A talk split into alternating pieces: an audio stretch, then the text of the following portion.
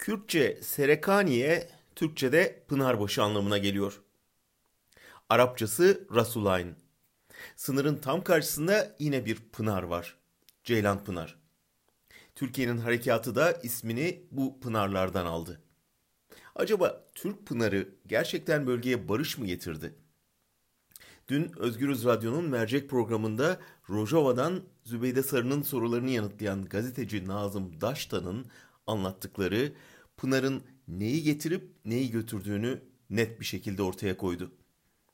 Demokratik Suriye güçlerinin Tel Abyad ve Rasulayn kent merkezlerinden çekilmesinden sonra şehre giren Türkiye destekli grupların ilk işi daha önce IŞİD'in kontrolündeki yerlerde yaptıkları gibi sigara yasağı ve kadınlara çarşaf giyme zorunluluğu koymak oldu.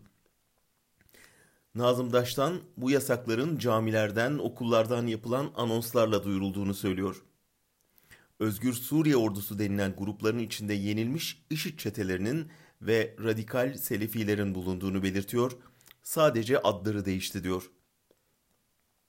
Şimdiye dek Suriye'de ağırlıkla bölgenin demografik yapısı ve hangi güçlerin kontrolünde olduğu tartışıldı. Ancak tartışılması gereken önemli bir boyut da laiklik boyutu.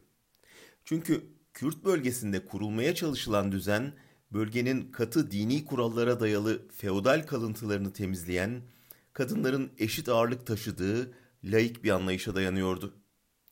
Türkiye'nin operasyonuyla sadece kentler el değiştirmedi, temelleri atılan bu çok kültürlü laik rejim yerine toplumu baskı altına alan, özgürleşen kadını yeniden hapseden bir şeriat rejiminin de temelleri atıldı.